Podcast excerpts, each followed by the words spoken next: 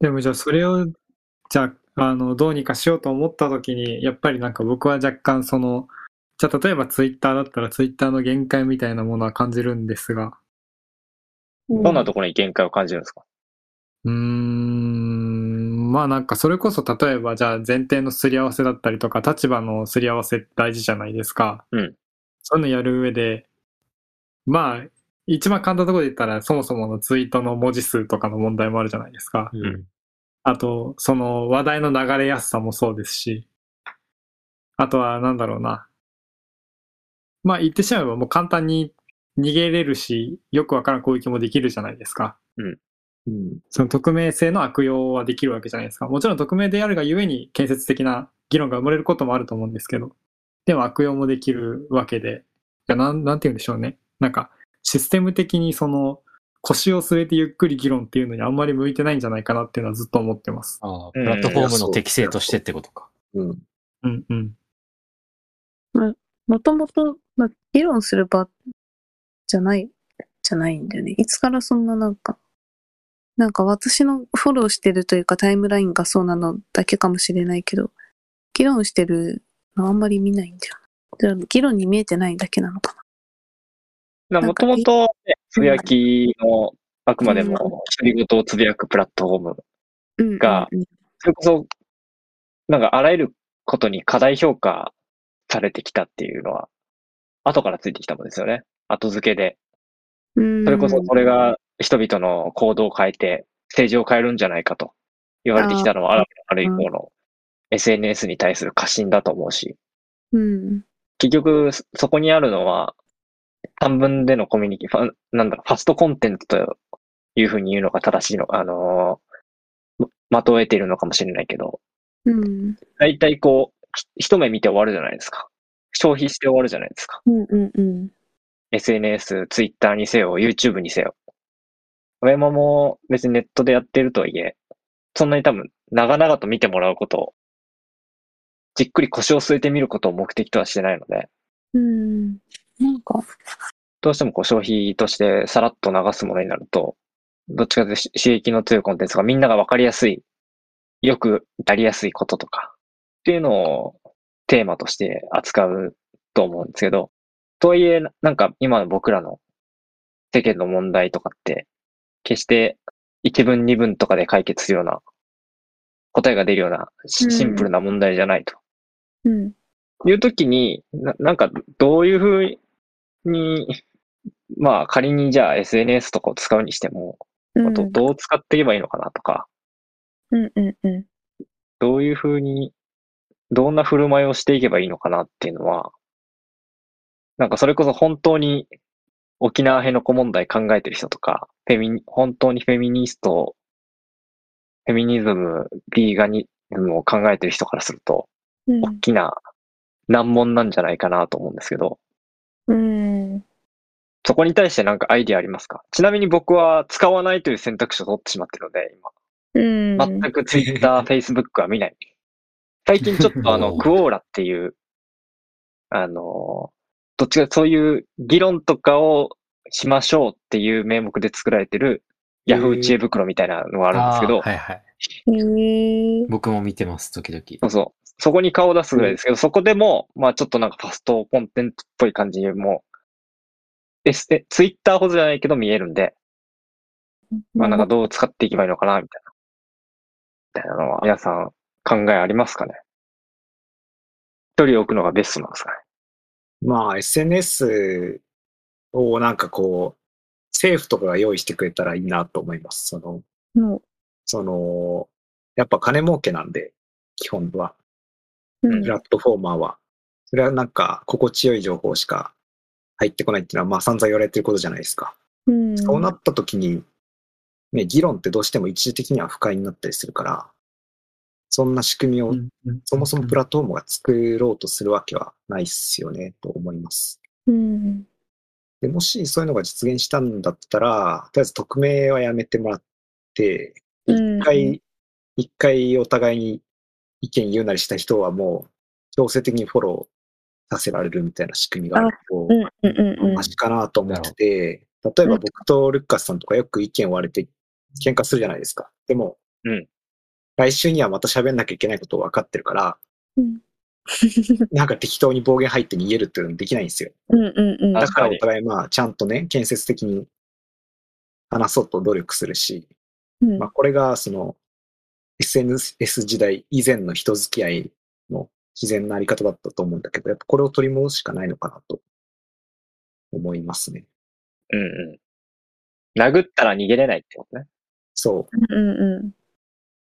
なんかツイッターは確かに閉じてない感じがするよね。なんかその、お互いに自分で背景に世界を持ってて、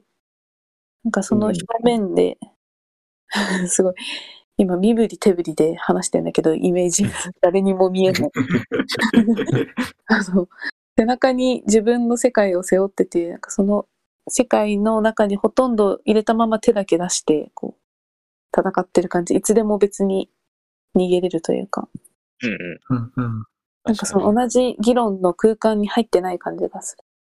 そのフィルターバブルのバブルの中で手だけ出してる感じ。だからなんかなるほ変だどっね。たのか。でも強制フォローがなんかいいかもしれないですね。でしょ、うん、でもじゃあまあ、ツイッター社がそれで導入するかって言ったら絶対しないから、うん。まあ離れるわなし。ないかなしないかそんなユーザー減るようなことしないと。うんな。でも政府っていうのはま た、三重の信頼でかすぎん確かに。じゃあ、うん。共同管理です。流行りの感じで。 Web3 ですか。やめてくれ。まあでも確かに、あその、なんだろう、無責任、責任を持たずに発言することによって、なんか無無意味に低レベルの議論が起きたりするっていうのは、うん。確かうにんわかるって思う一方、なんかうんうんよよく炎上してる案件って、まあ有名人同士が結構炎上してるような気もしてて、例えばひろゆき対他の誰かみたいな、どちらかというとリベラルな人とか、なんかそう、そういうこともあったから、なんか別に今現状起きてるその炎上とか見ても、ある程度ちゃんと匿名性は排除された状態でも議論が起きてるんじゃないかなっていうあー気もするっていうのと、プラス、えっと、もう一つ考えとして、例えば、あの、まあ、ツイッターじゃない別のプラットフォームで議論で、今、なんかパッと思えたのが、なんか NHK とかで日常の討論会とかもあったりするじゃないですか。うんうんうん。ああいうのって実際に顔を出して、まあ、有名な人とか専門家だけど、ちゃんと名前出して議論してるとは思うんだけど、でも、ああいうのを見てても、必ずしもなんかすごい建設的な議論が起きてるとは思えなくて。うん。なんか、たとえその匿名性が排除されたとしても、ひどい議論は発生するんじゃないかなっていうふうには思っています。なので、結局今の SNS の現状のまま、いろいろなところで議論を動かして、それを多角的に、その見る側が捉えていけばいいというか、まあちょっとじゃ若干、多責になってしまうかもしれないですけど、まあ結局現状以上の期待は何も、どんなシステムでも期待できないんじゃないかなっていうふうに思っちゃいました。まあね。その見る側云々ってのは、そうね、ちょっと逃げ言かもって。しまえば、でも啓蒙、啓蒙主義でしょ。でそれ、うん、そうね。それがうまくいくのは多分ここにいるみんなは万歳なんだけど、 OK。じゃあ、ちょっと今のは全あいや別に否定してるわけじゃなくてあ、OK、OK。そう、その通りだなと思った上で、極論ちょっと言い過ぎちゃったかいやいや全然別に否定するつもりはない。本当にその通りだと思うんだけど、まあ、それこそ先週のポリコレの話じゃないですけど、その状態を作るための形式的な何かがっていう話になってくるんですかね。どうなんでしょう。フラットにすちょっとる。今すごい、そう適当に、うん、適当なこと言ってますけど。だから強引にシステムとしてそうやってしまうか、頑張って啓蒙、うんう啓蒙していくかしかない気がするから、うんうんうんうん。なんか個人的にシステムとして一つ解決策があるとすれば、うん、意見を出すタイミングを本来の即座からかなり後にずらすっていう方法なのかなと思っていて、ああ、この前ちょっと似たような話しましたね。うんうん。あの、今だと、なんか思ったつぶやきとかでも、リツイ、あの、それに対するリツイートって即座に返せるじゃないですか。うんうんうん。でもなんかよくよく考えてみると、1時間ぐらいとか、なんか、あの、半日経った後だと、なんかでもあれち違ったかもなとか、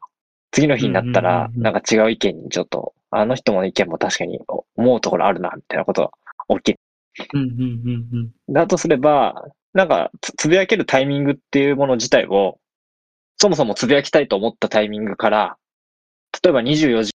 間後にならないと表示されないようにする。で、その間は、自分が書いた文章を自分で編集したりとかして、うん。してもいいと。で表示されるまでのそのうん24時間の間に、やっぱりちょっと変えようかなみたいなこととか、っていうのが、タタイミングとして猶予があるうんうんうんうん。方が、な、ちょっとスロー。ファストではない、ちょっとスローな空間っていうのは、一つ台湾にとって有効なんじゃないかなって気がしてるうね。んう。うんんうんうんあと、SNS としてはめっちゃめんどくさいですけど、例えばじゃあ議論をするという選択をした場合、なんか、強制的に、あの別、別日で、あの3回戦ぐらいしないといけないみたいなシステムとかね。めっちゃ楽し そう。そしたら、あの、いや、この前こんなこと言ったんですけど、っていやちょっとなんかいろいろ考えてみたら、それも一理あるなって思って、でもこう、こうが、みたいな話ができそうじゃないですか。そうそうそうそう。今ってやり直しが効かないみたいなのも、なんか、いや、効くはずなのに効かなくなってるっていうのうがん。問題点の一つにあるかなって今思いました。そうそう、そうなんか一回発言したことをね、その訂正することがなんか悪みたいな感じに。そうそうそう。悪、うん。強制フォローを提案したのは、それ、それもあって、うんうんうん。うん、一回間違ってても、ちゃんと訂正意見をさ、見てもらえるって大事だなと思って。うんうんうん。そうなんかよく SNS で、なんかそれこそ最近よく聞くのが、あの間違ったことを、その広く世の中に発信してしまうのが怖いみたいな SNS に対する、あの、なんか感覚、認識じゃ、わかるなんか、なんかアンケートでそうあるっていうのを聞いたんですけど、なんかそれは僕も感じている一方で、なんか最近ちょっと思ったのは逆に誤解されやすい SNS だからこそ、その間違ってても、その自分の考えを発信し続けないと、あ、この人考え改めたんだなとか、あ、なんかこの前の言い方だとこんな風に思ってたけど、なんかよくよくいろいろ見ているとどうもそうじゃないみたいだぞみたいなのが、なんか文脈たまることでようやく理解される部分あるかなって、最近思って、なんか、うん。あえて逆に同じことないし、まあ変えるなら変えるって言った上で発信すし続けるっていうのも大事なのかなって思ったりしてます。うん。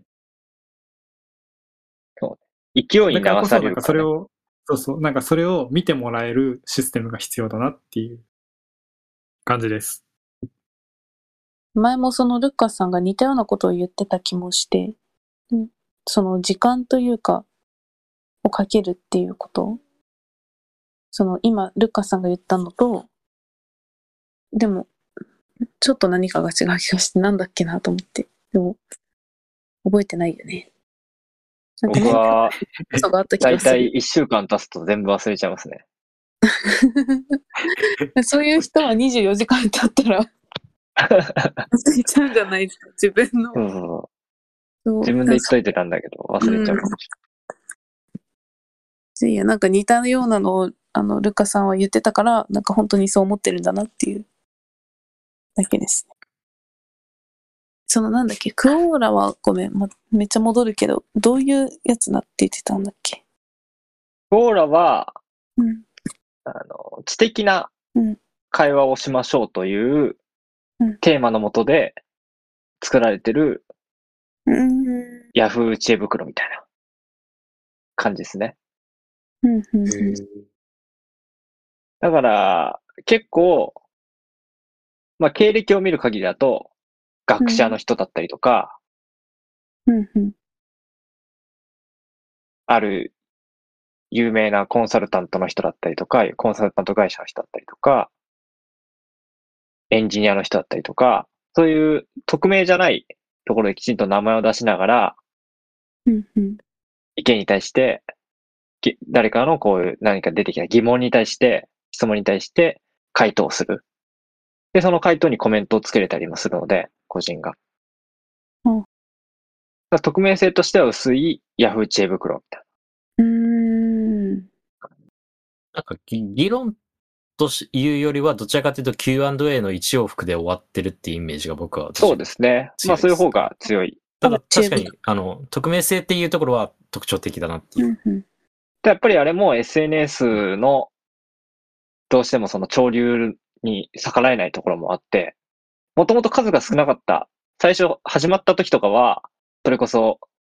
そういうエネルギーの高い人たち、知的な人たちが中心で集まるような場所だったんですけうど、んやっぱりマジョリティ化していけばいくほど、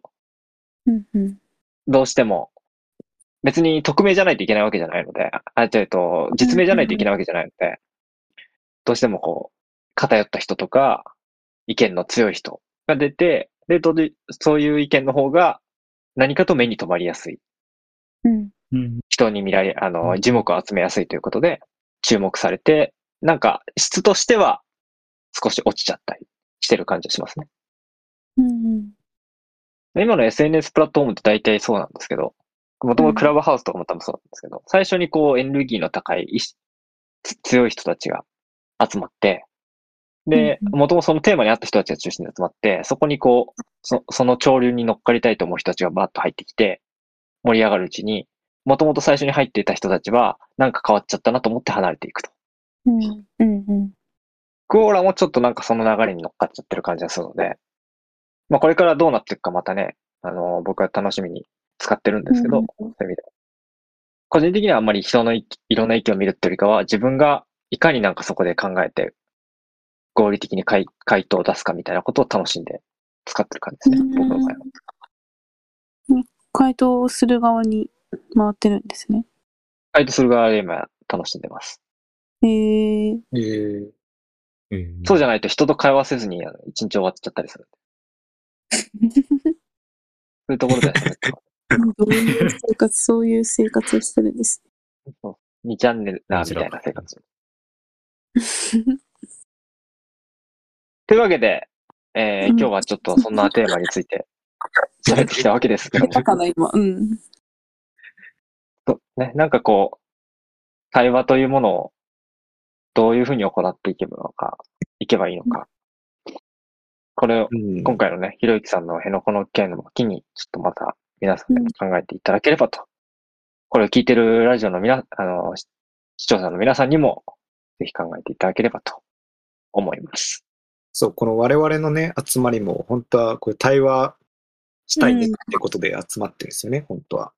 そうですこれね。がまあ、皆さんがどれぐらいうまくいってると思ってるかわかんないですけど、まあ、こういうのもぜひヒントにしてくださいと思います。うん。もし意見があればまたおっしゃっていただけれあば本と当思いにます。そう。ぜひぜひ。ということで最後、ののくんから、口の方お願いします。まあ今の流れでですけど、 うんもう本当に意見や感想をめちゃめちゃ待ってるので、もしよければ、まあツイッターなり、ツイッターの DM が一番楽かな。ツイッターの DM なり、あと YouTube の方でも、まあコメントとか、フォームも設置してあるので、お便りとか送ってくれたらなと思います。ツイッターのフォローと YouTube のチェックもぜひよろしくお願いします。あの、ルーム052で検索したら出てきます。ROM052 で Twitter は出てきます。うん、 YouTube も出てきます。よろしくお願いします。おお願願いいししまます。す。あというわけで、今日のルーム052、木曜日のラジオの時間ですね。以上で終わりを、終わりたいと思います。では、また来週。バイバイ。はーい。おやすみなさいバイ。バーイ。おやさい怖い。